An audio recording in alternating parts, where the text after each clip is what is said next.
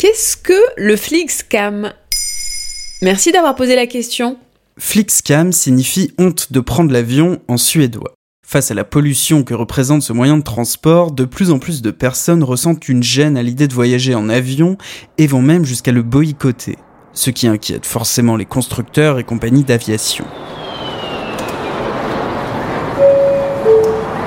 Le terme Flixcam est né en Suède à la fin des années 2010 et s'est répandu en Europe et aux États-Unis, notamment grâce au discours de Greta Thunberg.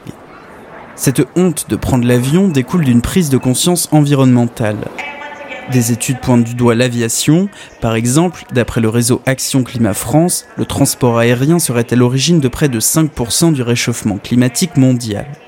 Un aller-retour Paris-Pékin, c'est 1239 kg de CO2 émis par passager, soit ce que consomme une famille pour se chauffer pendant un an en France.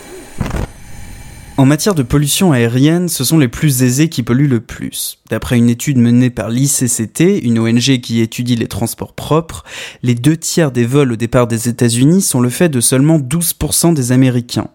Cette élite fait en moyenne plus de 6 allers-retours en avion chaque année.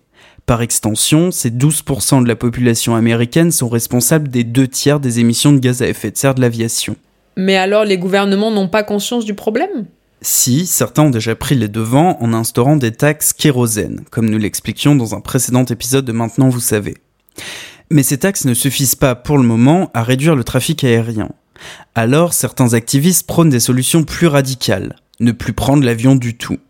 Il faudrait, à la place, préférer les voyages à proximité que l'on peut faire en train.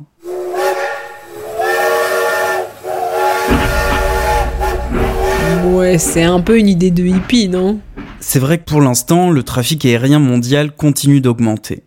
Mais en Suède, on a remarqué une baisse de 6% des réservations de vols domestiques. Et selon un sondage mené par la banque suisse UBS auprès de 6000 personnes, une personne interrogée sur 5 affirme avoir réduit ses voyages en avion au cours de l'année 2019, pour polluer moins.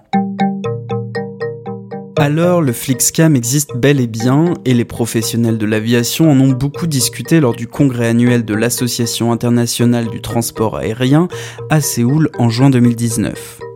Ils se défendent en assurant s'être engagés depuis longtemps pour réduire les émissions de gaz à effet de serre et promettent par exemple d'assurer une croissance neutre en carbone à compter de 2020.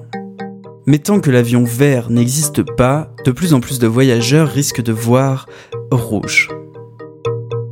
Voilà ce qu'est le Flixcam.